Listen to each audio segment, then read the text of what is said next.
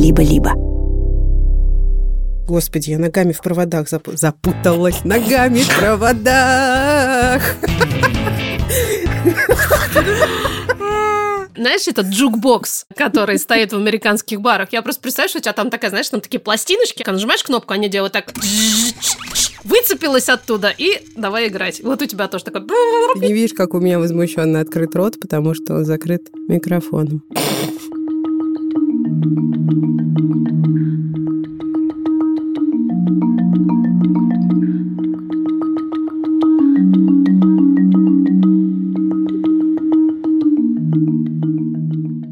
Здравствуйте. Всем привет. Это мы. Меня зовут Маша Карнович-Ула. Тук-тук, это мы. Меня зовут Ксукс Красильникова. Это подкаст «Никакого правильно» студии «Либо-либо». Сегодня мы внутренний Хагрид. И внутренний Николай Дроздов российского подкастинга. Да. Вот гадайте, о чем мы сегодня будем говорить. Это мы так вдохновились историями, которые сегодня прозвучат в этом эпизоде. А, говорим мы о самосострадании, чтоб его, и всем этом добром, заботливом отношении к самим себе. Вы слышите ли, как перелистываются страницы? Это методичка, коллеги. Шелестит вам в уши. Это рубрика, которую мы делаем вместе с партнером этого эпизода. И не только этого, а еще нескольких. Сервисом подбора психотерапевта Мета. В этой рубрике мы вспоминаем базовые правила, которые могут помочь выбрать подходящего психотерапевта. Тема урока «Первое впечатление» или «По одежке встречают». Помнишь ли ты свои первые впечатления от первых встреч со своими терапевтами? Конечно. Спасибо. Надо сказать, что у меня никогда не было такого, что я захотела поработать с этим или этой психотерапевткой, пришла, поговорила и такая, не, мне не нравится. Я думаю, что мне было бы легко достаточно быстро понять, в одной ли ценностной картине мира мы живем. Прям за первую встречу, мне кажется, это можно понять. Несколько раз буквально выбирала по фото и видео терапевтов, и, надо сказать, ну, у меня это хорошо работает. Если мне кто-то нравится визуально, то чаще всего это значит, что мне будет комфортно с этим человеком. Тут еще, конечно, важно, что сам специалист рассказывает о себе, что он спрашивает у вас и о вас, и как он выстраивает контакт. У психоаналитиков, например, принято долго молчать, господи. Пока ты не утонешь в своем кресле от ужаса и стыда. Все так. И в том, чтобы задавать вопросы, нет ничего стыдного, хотя и тут внутренний критик может поднимать свою Да. голову, типа, что пристала? Да. Что пристала к специалисту? Он же лучше тебя знает. Ты зачем пришла? Вообще. Но это на самом деле помогает построить доверительные отношения, потому что пресловутое совпадение, вот этот матч, самое важное, что есть психотерапия. И важно добавить, что если вам кажется, что что-то не так, то вам, скорее всего, не кажется, и это нормальное ощущение, вы имеете полное право ему доверять. Дорогие коллеги из Меты стремятся сделать вот это общение между клиентом и терапевтом максимально этичным и безопасным. И Мета дает возможность найти того, с кем вам как раз будет по пути, и решать самому или самой, продолжать ли эти встречи или не продолжать. Если вы решите продолжать, то никаких ограничений и стандартов вы не встретите. Вы выбираете любой удобный способ для связи и для оплаты. И деньги, деньги. Звонкая монета тоже важный поинт, который часто удлиняет путь к кабинету психотерапевта. А в Мете можно найти специалиста, который подойдет именно вам по бюджету. Стоимость одной сессии начинается от 2000 рублей. И у нас еще возможность эту стоимость немножко сократить. Промокод никакого дает скидку 25% на первую сессию с терапевтами Меты. Ту самую, во время которой вы сможете составить свое первое впечатление и понять, по пути вам или не по пути. А все подробности и ссылка в описании.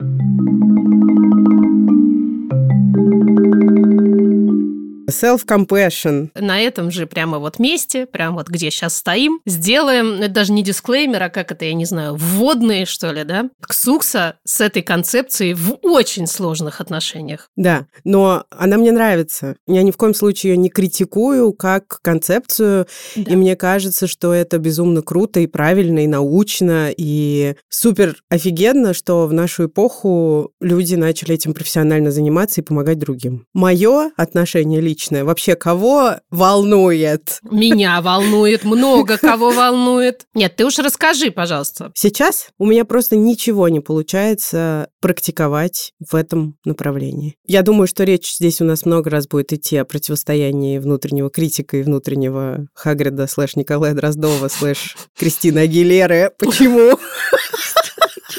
Кого угодно еще. В общем, слишком мощны лапищи моего внутреннего критика для того, чтобы я могла... Ему противостоять. Несмотря на многочисленные попытки в течение многих лет практиковать самосострадание. Я думаю, что меня, короче, слишком сильно поломало ага. на протяжении моего детства, отрочества, юности и до взрослой жизни тоже. Я очень много чего понимаю головой, но у меня никак не получается перенести это на тот уровень, на котором это все должно быть для того, чтобы это работало.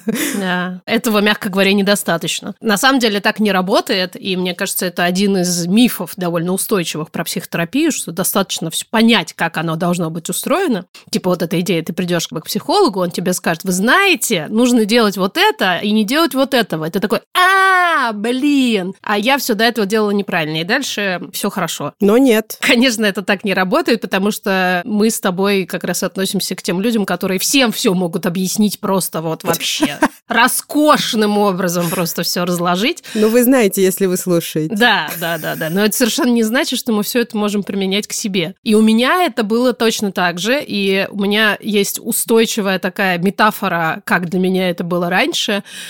Если для вас это так же неприятно, как для меня, то вы поймете. Пенопластом по стеклу и сточенным карандашом или со сломавшимся грифелем по бумаге он издает совершенно нечеловеческий звук.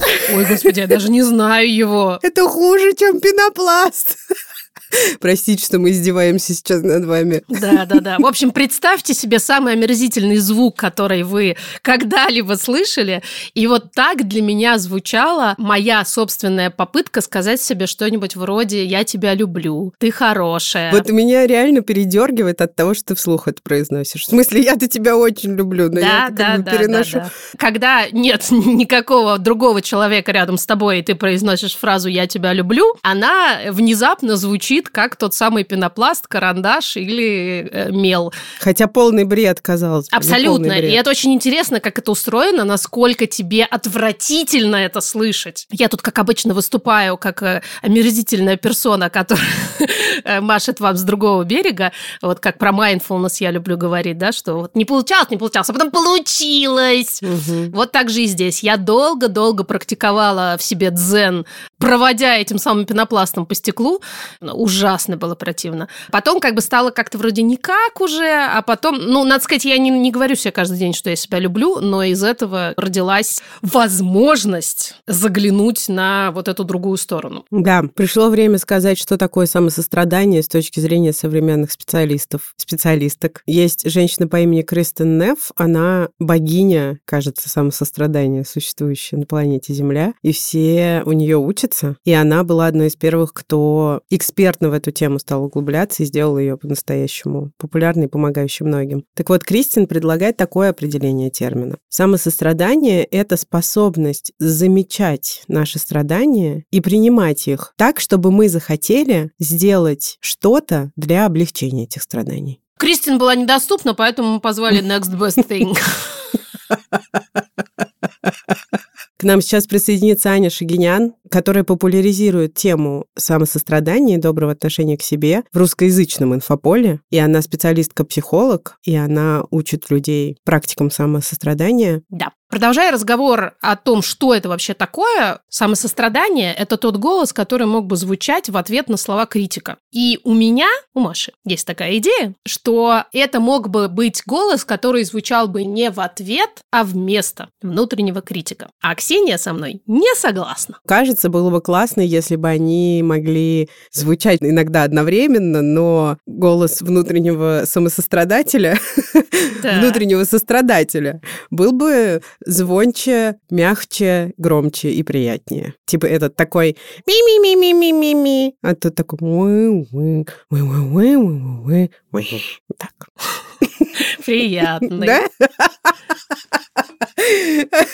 Я рада. Скажи, зачем? Скажи, зачем нам голос внутреннего критика? Скажи, зачем я жду звонка. Сейчас закончится музыкальная минутка, и Ксения ответит.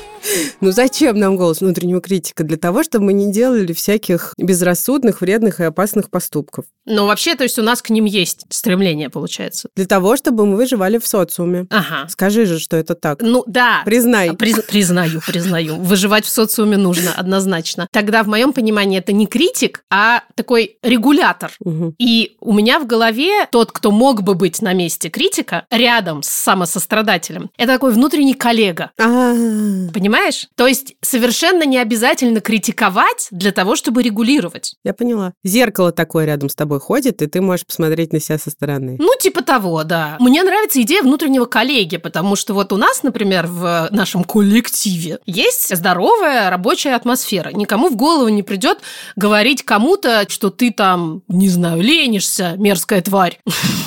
Что ты э, на обед себе взяла? Совсем с ума сошла? Ты видела вообще себя? Разве кто-нибудь, кому-нибудь, другому человеку может так сказать? Нет. И это означает, что вполне реально существовать вот без этого. А с каким-то конструктивным, таким поддерживающим, может быть, даже, ну или хотя бы просто уважительным разговором. Ну, окей, мне не с чем тут поспорить. И по большому счету это может быть один такой голос, который умеет в разных тембрах. Я не то чтобы, конечно, разбираюсь, как это. Тембр, наверное, один всегда. Что там, регистры? Позвать звукорежиссера? Не надо. Я скажу, как есть, а там, если налажаю, то налажаю. Вот, вот он мой внутренний коллега, видишь? Короче, мне кажется, это мог бы быть в целом один голос, который умеет петь в нескольких регистрах. И танцевать. Высоко, низко и танцевать тоже умеет, и вообще он такой молодец, прям ой. Когда нужно, он может быть прям совсем мягоньким, а в другой момент он может быть поструктурнее, что называется, но совершенно точно он никогда не будет злобным. Мгм.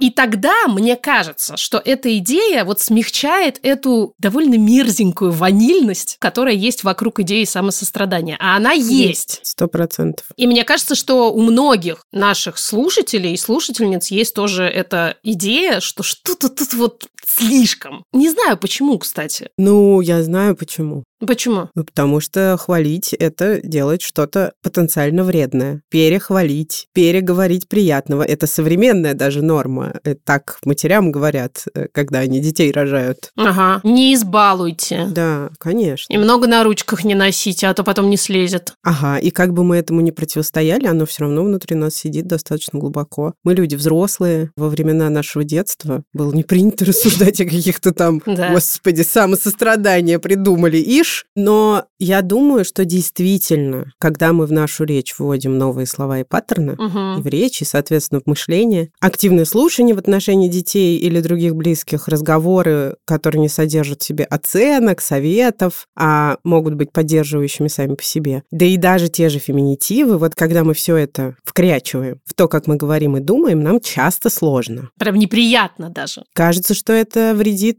речи, языку. Мгм. И вообще звучит глупо, неестественно, главным образом. Типа ты прикидываешься, когда ты это говоришь. Да, так что все это, правда, можно валидировать, но, как утверждает Маша, как ты утверждаешь? Главная наша экспертка и специалистка во всем. Да. Как Маша утверждает, это удивительно быстро проходит. Это ощущение неестественности, непривычности, искусственности вот этого всего. Потому что я, например, на себе это испытала с теми же феминитивами. Поразительно, насколько активно я выступала против феминитивов еще, я не знаю, лет 5-6 назад, и насколько теперь дико мне слышать слово «автор» в отношении женщины. Поэтому, да, активно поддерживаю идею про то, что язык формирует сознание. Это действительно так. И в этом случае тоже. В языке, конечно, огромная сила. Какой он удивительный и чудесный, как я его люблю, в отличие от себя. И мне очень нравится идея, хоть я не могу в нее поверить, о том, что мы можем действительно вырасти в себе новый внутренний голос. Он никогда не будет звучать так же гладко и естественно, как если бы он пришел из детства и был бы каким-то привычным, но со временем, да, Машуля, может стать заметно громче критика. Да, моя милая, это так. По крайней мере, я совершенно точно испытала это на собственном опыте. И мы тут до записи начали говорить опять метафорами, как я люблю. И одна из метафор была про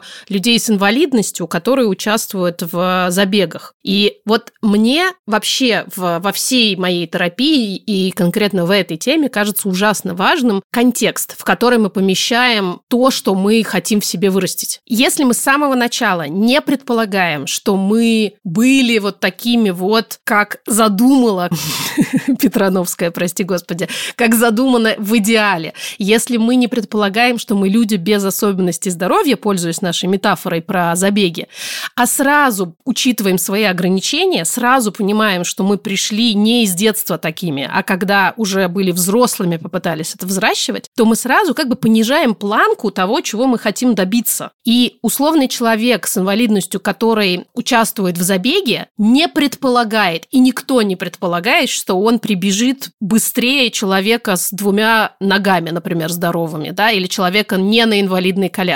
Также и здесь. Если мы ждем, что мы будем говорить себе «я тебя люблю, ты моя хорошая» и всегда-всегда себя поддерживать, то на самом деле мы даже не возьмемся за это никогда, потому что это абсурдно, мы к этому не придем. Но если мы сильно занизим планочку и представим, что мы можем однажды, раз в месяц не гнобить себя по-черному, а просто нейтрально отреагировать на свою ошибку, то вот это уже реалистично. И это угу. на самом деле очень много. Понятно ли я объяснила свою мысль или не очень? Ты понятно объяснила. Хорошо. Чуть-чуть теории. Из чего же складывается самосострадание? Из трех компонентов.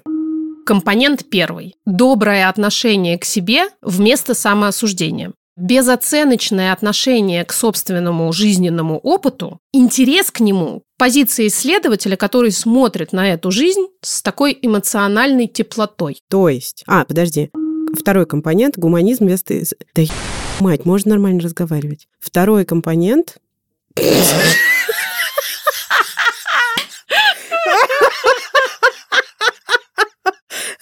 Ладно. Это топ. Продолжаем. Так вот, гуманизм вместо изоляции. Отношение к своему несовершенному опыту и осмысливание этого опыта как то, что происходит не только с нами, а вообще с разными людьми. И, соответственно, признание и понимание того, что другие люди тоже страдают, иногда похожим образом. И последний, третий пункт, извините, mindfulness. Мне иногда кажется, что это я всегда дописываю. Всегда, где у нас э, фигурирует слово mindfulness, это я просто беру и вписываю в план. Но нет, честное слово, можете в книжке проверить. Mindfulness вместо чрезмерной рационализации. Это про то, что мы направляем внимание на наши мысли и эмоции и не пытаемся поместить их на какую-либо полочку. Мы просто наблюдаем за тем, что они есть. Вот такие или сякие, типа хорошие в кавычках или плохие в кавычках. Мы не пытаемся ни удержать их, ни поскорее избавиться от них. Вот в этом и заключается mindfulness, по сути.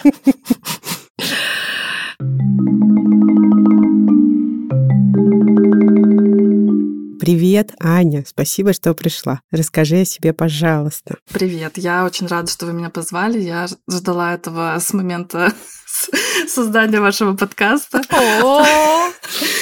И когда я увидела ваше сообщение, я отправила мужу, такая, да, это случилось. Стало очень неловко. Это все из-за меня, знаешь, потому что я про самосострадание, я его вертела.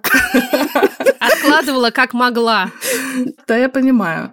Я тоже долгие годы вертела самосострадание. Меня зовут Аня. Я последний год делаю проекты про э, ментальное здоровье, психообразование, но моя самая любимая тема — это самокритика и самосострадание. Мне очень хорошо знакомо самосострадание, и, конечно, это родилось из какого-то личного интереса.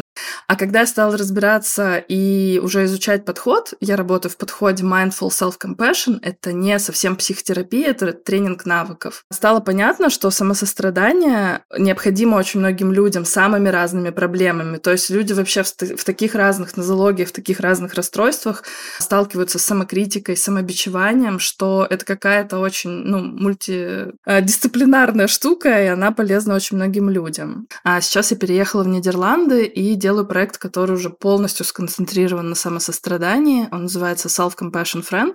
И с моей подругой Олей мы сделали проект для помощи женщинам в эмиграции, который на самом деле тоже через призму самосострадания и такого эмпауэрмента помогает женщинам справиться со сложностями, с которыми они сталкиваются. Он называется Voice of Sisters Abroad. Вот это два моих сейчас ключевых любимых дела. Ищите ссылки в описании. Ань, мы хотим в тебя покидаться мифами, которые, естественно, существуют вокруг концепции самосострадания, и потом, наверное, вы вдвоем будете их развенчивать, а я буду фыркать. Ладно, я шучу. Давай, кидай. Первый миф. Самосострадание – это жалость к себе. Если я открою этот ящик Пандоры, то я уже никогда не смогу выбраться и никогда не смогу ничего сделать, потому что я буду только тем и заниматься, что лежать и жалеть себя. Есть чипсы и смотреть сериалы на репите. Да, это... Да, так и будет. Да, так и будет. Отлично, спасибо. Ну, хочется как-то признать, что нормально, что такие страхи, опасения есть. Если ты живешь в культуре, где тебе вокруг говорят, что если ты просто остановишься, не будешь себя подпинывать, то ты ляжешь и ничего не добьешься. Тут какая штука, что самосострадание — это не равно жалость к себе, потому что когда мы жалеем себя, мы скорее принимаем такую позицию, что вот, почему так у меня могло только произойти, а у других людей такого не происходит. То есть мы как бы изолируем себя от других людей. А второй момент, что самосострадание всегда имеет в себе такой компонент активного действия, направленный на смягчение страданий. В какой обстановке или с помощью каких слов человек может почувствовать себя безопасно, комфортно, принятым? Мне важно сказать, что иногда вот это поддерживающее пространство – это чипсы и сериалы на репите. Действительно, какое-то количество времени тебе может быть нужно именно в это, и в этом нет ничего плохого. Да, абсолютно. Не стоит демонизировать чипсы и диван. Все зависит от контекста. Одно и то же поведение может быть в разных ситуациях вообще разное значить. Иногда это будет э, клево и то, что мне нужно, иногда это будет, может быть, чуть-чуть избегание реальности. Второй миф. Самосострадание – это самооправдание. Я буду бесконечно оправдывать свое плохое поведение и никогда не буду брать на себя ответственность за свои не самые лучшие поступки. Угу. Приведу пример, наверное. Как раз сегодня у меня будет лекция про СДВГ, и я там буду разбирать то, как э, есть э, часто у людей с СДВГ какое-то проблемное поведение. Например, мы можем продалбывать сроки, или мы можем просто забывать про встречи, про какие-то свои обещания. И не будет самосостраданием сказать, ой, да пошли все в задницу, пусть вообще сверяются с моим состоянием, знают, что у меня СДВГ, у меня вот такие проявления, особенности. Нет, самосострадание, оно помогает нам чуть-чуть задержаться вот на первом шаге. Блин, реально обидно, что я продолбалась. И мы не перескакиваем через это в какую-то злость на других людей. А что вы мне не напомнили? Или, или какого хрена вообще у нее день рождения в марте? Меня загруженный сезон. не до этого. То есть э, мы не проскакиваем свою фрустрацию, печаль, что мы опять с этим столкнулись, потому что у людей с СДВГ, например, очень много критики в отношении своего проблемного поведения. С ним сложно справляться. И да, мы переходим к следующему шагу. А что я могу сделать? И это, наоборот, про смелость. Сколько нужно смелости, чтобы после того, как ты продолбал какую-то встречу, да, или забыл что-то сделать, выйти на связь и сказать, слушай, мне реально очень жаль. Прости, что так получилось. Так что, ну, это совсем не похоже на самооправдание, да, какое-то такое. Мы хотели еще немножко посмеяться. Если вам кажется, что мы мало посмеялись, есть несколько мемов, которые мы вам принесли. Например, такой. Разговор с терапевтом. Терапевт. Вам нужно практиковать доброе отношение к себе и self-compassion, самосострадание. Мой мозг. Эй, слышь ты! Тварь проклятая! Слышь ты, кусок говна, а ну будь подобрее к себе! Быстро! Еще один мем такой же. Терапевт спрашивает. А что, если вот хотя бы на один денек вы могли бы дать своему внутреннему ребенку любовь и поддержку, которая так была вам нужна в детстве? Я. Ну, в Хэллоуин может произойти все что угодно. Мне очень это нравится. Еще есть один мужчина, которого я очень люблю, и, кажется, ни разу о нем здесь не рассказывала. Его зовут Дэйв Тарновский. Он просто американский мужик, у которого букет психических расстройств, включая биполярное эффективное расстройство и зависимости. И он делает удивительно талантливые вещи. У него есть подкаст, который называется The Sad Bastard, где он по 40 минут говорит о том, как ему грустно и хреново под такую музыку типа Ника Кейва. Еще у него есть несколько инстаграм-аккаунтов с мемами. И раньше это были мемы про Twin Peaks, про Ника Кейва. Вот такие были прям аккаунты. И про сериал Мэдмен. Он делал из разных сценок этих сериалов или фотографий артистов, делал мемы восхитительно смешные. А сейчас у него все перешло в новый инстаграм-аккаунт, который называется Disappointing Affirmations. То есть он переделывает аффирмации в обратные аффирмации. Те самые ванильные, которые мы так и не любим иногда. Да, переделывает их в смешные и издевательские. Сейчас процитируем несколько таких мемов, которые оказались переводимой игрой слов. Машуля. Потрать время и вспомни обо всем, что провело тебя туда, где ты сейчас. Все те ужасные решения, которые ты принял. Чем ты, блядь, вообще думал? Сделай сегодня что-то хорошее для кого-нибудь. Оставь его в покое. Жизнь без твоей дури сложная. Ты не один. Никогда. У тебя всегда есть внутренний голос, который повторяет, какое ты говно. Подружись со своими внутренними демонами. Хоть какие-то друзья будут. Верь в себя. Нет ничего, что ты не сможешь зафакапить. Ну и никому не позволяй заставлять тебя плохо к себе относиться. Это только твоя работа, и никто не сделает ее лучше тебя. Гениальные. Спасибо.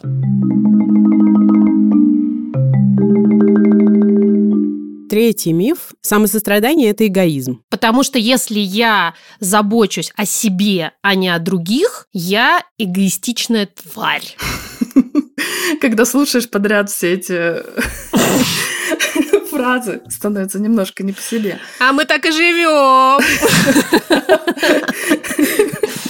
Да, когда э, речь идет про эгоизм, благо есть э, куча исследований, которые показывают, что люди, которые практикуют самосострадание, они склонны с большей чуткостью реагировать на сложности других людей. Просто потому, что ты как бы лучше понимаешь, как может быть непросто, что все люди сталкиваются со сложностями. И тебе гораздо проще человека в какой-то ситуации не осуждать, потому что ты знаешь, какое может быть вообще разнообразие вариантов и там трудностей, с которыми человек сталкивается, а проявить к нему сочувствие или уважение, просто потому что эти трудности присутствуют в жизни всех нас. И получается, что люди с более высоким уровнем самосострадания, они способны как бы более устойчиво организовывать связи с другими людьми. Ты реже окажешься в ситуации, как вы меня все достали, что я только отдаю, только отдаю, и э, ну, не восполняю как-то свой ресурс. Это просто story of my life до недавнего времени, когда я только отдавала, бесконечно только отдавала, mm-hmm. и в какой-то момент обнаружила себя в месте, где я уже просто никого не люблю и ничего не хочу, потому что у меня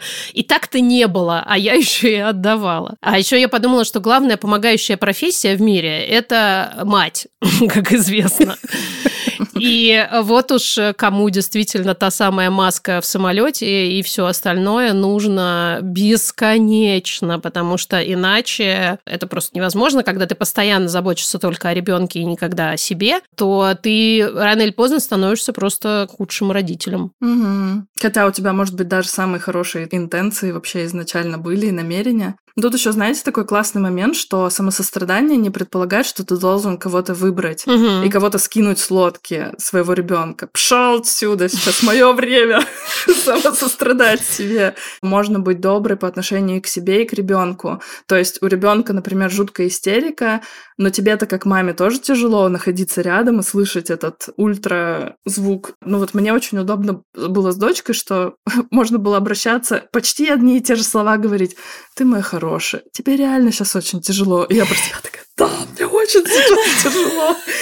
И получается комбо, что мы поддерживаем и себя, и ребенка нам обеим сейчас не просто, ей не просто по-своему, мне по-своему. Есть исследования, показывающие, что самосострадательные люди строят более качественные романтические отношения. Потому что если ты не заваливаешься все время в бесконечную заботу о своем партнере, что вообще с женщинами, увы, ввиду женской гендерной социализации случается очень часто, то вот этот баланс, он, мне кажется, помогает поддержаться отношениям. Да, это правда. Еще мне понравилось, что кто-то в комментариях у нас, наши слушательницы, написали технику. Меня она удивила, я ничего о ней не знала. Когда ты говоришь или думаешь хорошие слова в адрес других людей, можно просто добавлять себя мысленно в этот ряд.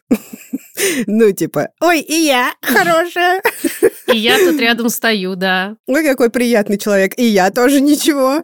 Мне понравилось. А я, кстати, через любимых людей, которых я считаю классными, ну вот, например, через тебя, Ксукс, перекидываю вот этот мостик. Сложно сразу говорить себе какая-то хорошая и прекрасная, но я иногда думаю, вот Ксукса прекрасная? Прекрасная. А она меня любит? Любит. Ну, раз она меня любит, значит, все-таки есть какое-то в этом основание, ну, хотя бы небольшое. Ну, может, она, конечно, ошибается, но все-таки, ну, ну, чуть-чуть, может быть, не ошибается. Ну, не, Ксукса не может ошибаться в таком вопросе. Я думаю ровно так же, теми же словами и тоже про тебя, но мне это не помогает. Дальше я говорю себе, ну и что? Это просто значит, что ты недостаточно хорошо ко мне относишься, мне кажется. Потому что если бы ты мной восхищалась так, как я тобой восхищаюсь, то вот этого вопроса «ну и что?» не было бы. Все, у меня не осталось козырей в рукаве, я молчу. Давай тогда четвертый миф.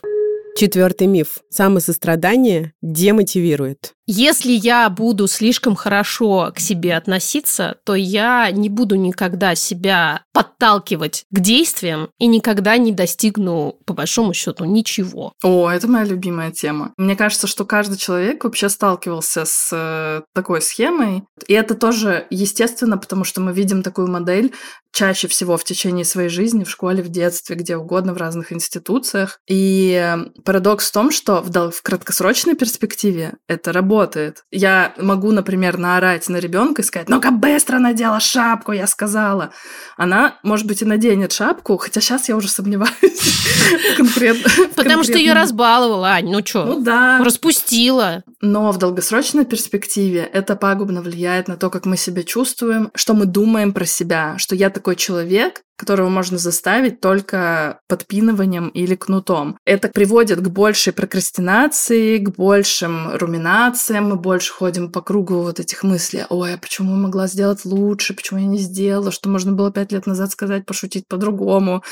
И это в итоге занимает больше времени. И как показывают исследования про мотивацию самосостраданием, что оно не лишает людей целей, то есть ты становишься добрым к себе, тебе не перестает хотеться чего-то достигать на работу в планах. Просто люди больше ориентируются на свои ценности и поддерживают себя в процессе. И получается, что ты больше времени уделяешь там проекту, какому-то выступлению, подготовке, встрече, отношениям, чем на самокритику. И мне кажется, ты можешь иногда действительно перестать добиваться каких-то целей, но выяснится, что ты это перестал делать, потому что вообще-то они не соответствуют, собственно, твоим ценностям. И ты, и, например, пытался добиться этой цели, потому что, я не знаю, мама сказала, или в глянцевом журнале написали. А вообще-то тебе это не нужно, поэтому у тебя и мотивации-то нет этим заниматься. Да. Угу. Вообще, почему я это делаю? Что мне на самом деле нужно? Как это мне помогает? Да, и мой опыт это снова подтверждает. Ну, видишь? Ну вот. Вот. Оно вот так и работает. Да, Ксукс? Сейчас, подожди, время острого вопросика еще не пришло. Что же нам говорит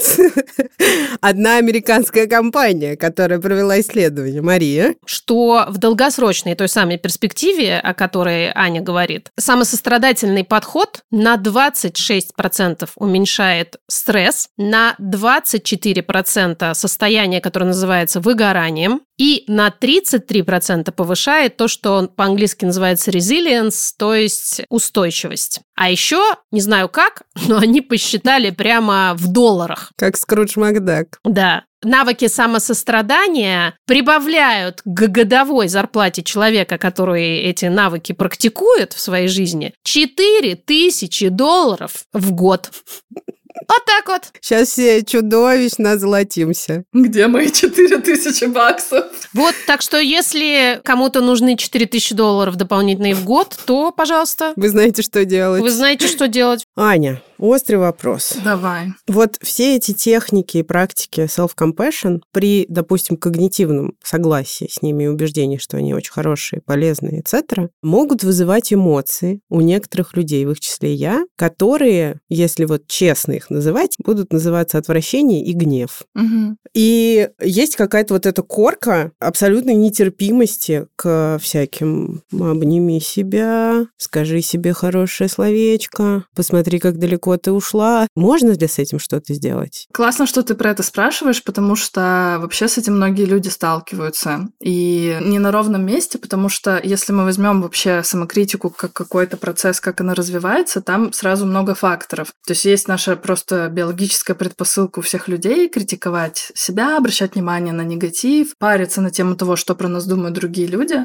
Второй момент — это есть билет в генетической лотерее, какую мы выбрали, выиграли, в кавычках, нервную систему, какие у нас есть предрасположенности, как мы реагируем на стресс. Это то, что мы тоже не выбирали, какие-то сопутствующие наши расстройства, например, которые сопровождают всю жизнь.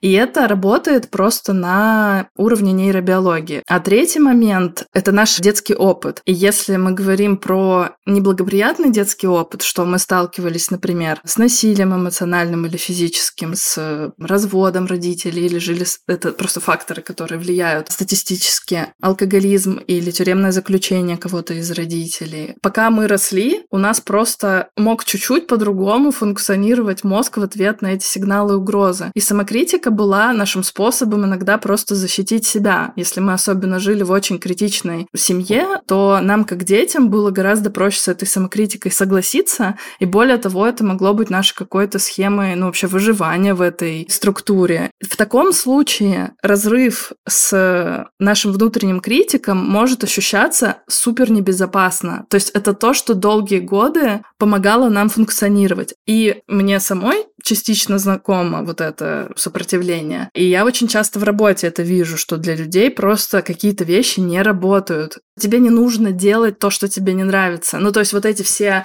жесты, например, да, прикосновения. Во-первых, прикосновения вообще могут быть очень травмочувствительны. То есть некоторым людям вообще прикосновения не подходят, а кому-то не подходят упражнения на дыхание.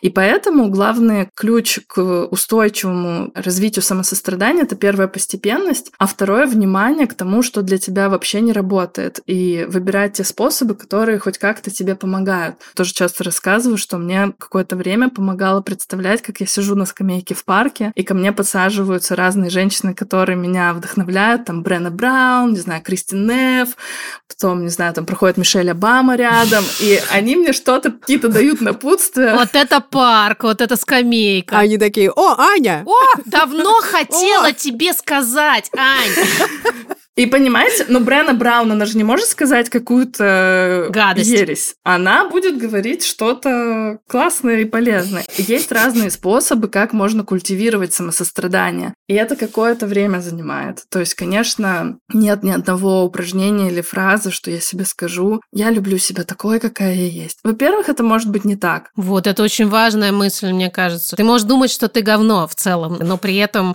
испытывать некоторое сочувствие к этому говну.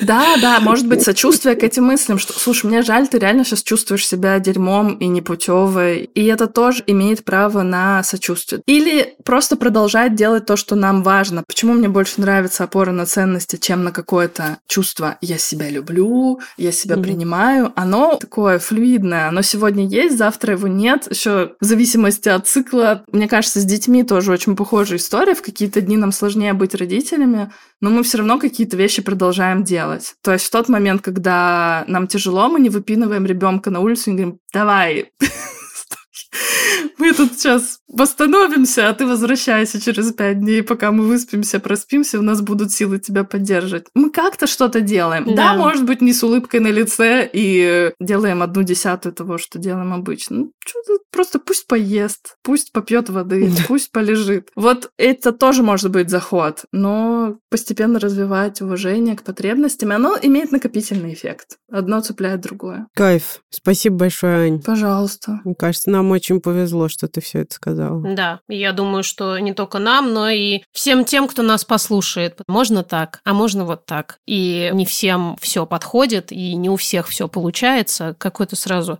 как-то прям облегчение какое-то наступает. А можно один короткий комментарий? Вот я просто про это думала вот все годы существования вашего проекта, поэтому будет грешно про это не сказать, так. что для меня ваш проект, он как раз олицетворяет самосострадание, потому что то, что вы здесь делаете, вы признаете, актуализируете проблему или обращаете внимание, смотрите, ребят, вот так, мы себя чувствуем, вы себя чувствуете, или ситуация реально тяжелая. Это первый компонент самосострадания. Второе — это чувство общности. Вы не говорите, мы лучше вас, и мы сейчас научим вас жить. Но при этом вы не говорите, наши проблемы фигня, все, что происходит с вами, это важно. Мы люди, мы мамы, не знаю, мы женщины, мы сталкиваемся вот с такими сложностями. И третий компонент, вы через вполне конкретные действия пытаетесь как-то изменить ситуацию. То есть это другая сторона самосострадания, такой силы, мы замечаем несправедливость, мы считаем, что по-другому должно быть, и мы действуем, отталкиваясь от своих ценностей. Спасибо тебе. Спасибо тебе большое.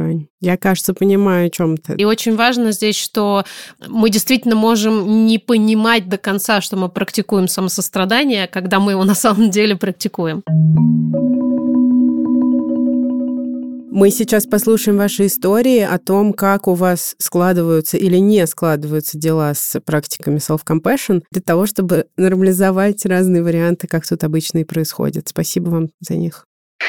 Для меня сочувствие к себе — это как описать единорога слепому? Опишите лошадь с рогом на голове человеку, который даже не знает, что такое лошадь. Вот это мое сочувствие к себе. Я про него ничего не знаю и понять не могу, потому что еще год назад прошлый психотерапевт обратил мое внимание на то, что у меня нет сочувствия к себе, и мне нужно с этим работать. Посоветовал книгу «Как пережить трудные минуты жизни». Я ее брала в руки, фыркала и убирала обратно на полку. Я ее даже не начала читать, потому что мне кажется это такой фигней. И вот это вот мое сопротивление я обсуждала уже с новой психологиней. Она попыталась объяснить мне, что такое сочувствие к себе. Точнее, она сначала спросила, я не смогла объяснить, как я могу посочувствовать себе. Она мне привела примеры, я почитала головой и сразу же забыла, что это такое. И это грустно.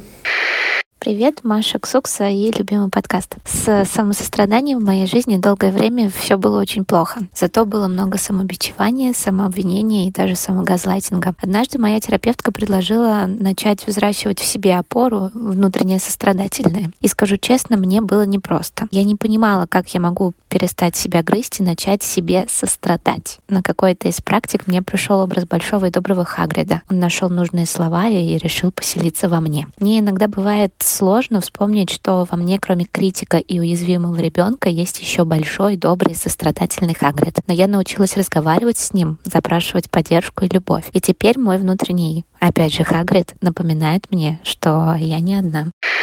Привет, дорогой подкаст. Меня зовут Алла, я детский психолог. Идея самосострадания мне очень нравится, но, к сожалению, сейчас, когда я в декрете, она совершенно неприменима ко мне. Говорят, замени внутреннего критика на внутреннего Николая Дроздова, и все будет хорошо. Внутренний Николай Дроздов саркастично отмечает, какая я ленивая тварь. Сейчас я работаю сама над этим и работаю над этим с психологом. Да, у психологов тоже есть психологи. Мой сын со мной солидаризируется в том, что работать над этим надо. Спасибо, что вы есть. Привет, меня зовут Настя. Самосострадание — это то, что я сейчас очень сильно применяю в своей жизни. Нет, меня это не бесит. И я знаю, как это может помогать. Я чувствую, как это мне помогает, потому что 28 лет своей жизни я прожила с убеждением того, что я какая-то не такая, со мной что-то не так. Естественно, из-за этого очень сильный критик включается в любые моменты вообще рандомные, в любых бытовых моментах. И сейчас, когда я стала проявлять к себе больше сочувствия, больше заботы, когда я затыкаю этого критика, когда я умею его слышать, его замечать, когда я могу ошибаться, я могу делать что-то не идеально, и это супер сильно помогает мне, собственно, жить мою жизнь без какого-то дурацкого критика, просто счастливо и спокойно.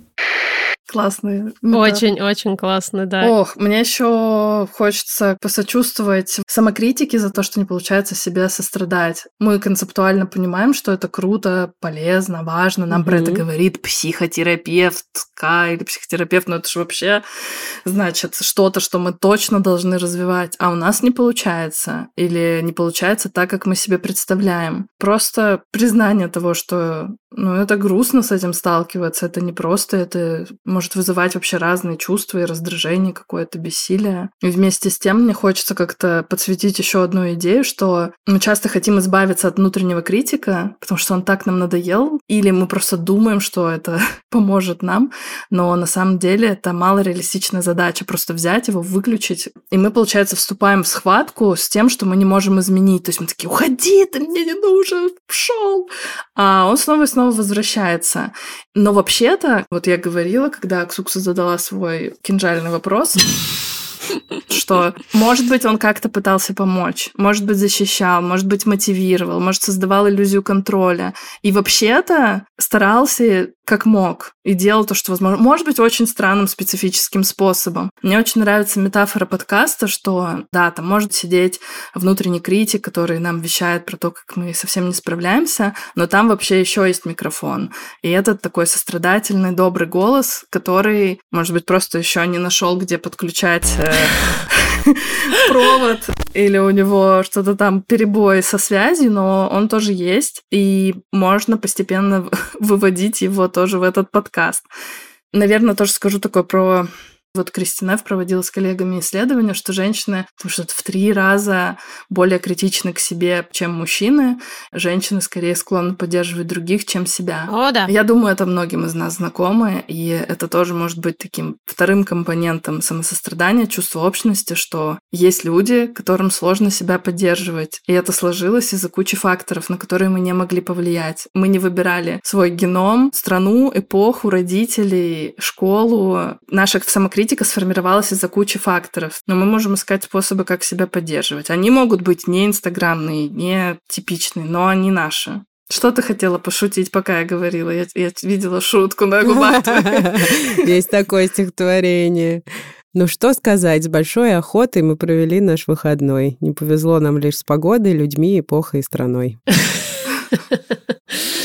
Просто Ксения Николаевна и ее закрома. Да. Чего класс. там только нет. Не знаю, как это все там полегло. Ждем, когда у всех подключится микрофон самосострадателя. Хагриду дадут слово. Иногда для этого нужен просто хороший звукорежиссер, который воткнет таки в нужное место нужный провод. Подкрутит нужные крутилочки и подвертит нужные вертелочки. Именно. Спасибо, дорогая, большое. Спасибо, Ань. Спасибо вам. Дорогие, прежде чем мы закончим этот эпизод, я хочу попросить вас пройти по одной из ссылок, многочисленных, очевидно, в описании этого эпизода, пройти по ссылке и пройти опрос. Там совсем маленький опрос, который нам в студии либо-либо очень важен, но он прям буквально на три минуты или меньше. Если вы когда-либо задумывались о том, чтобы сделать свой подкаст, этот опрос для вас. Все, дальше интрига. Интрига. Вы очень поможете лично мне, потому что я тут занялась развитием одного нового проекта. Передаем привет нашему внутреннему звукорежиссеру и внешнему тоже, Юрию Шустицкому, нашим э, внутренним самосострадательным и просто сострадательным продюсеркам Юль Стреколовской и Лили Чесновой, и нашей внутренней художнице и внешней тоже художнице Наташи Поляковой. Любим вас. Спасибо, что слушаете. Всем пока. Оценочки, э, отзывы, э, что там еще, партнерские ссылочки. Ну, в общем, короче, вы все знаете. Пожалуйста, сделайте вот это все для нас. Спасибо. Пока. До свидания. Пока-пока.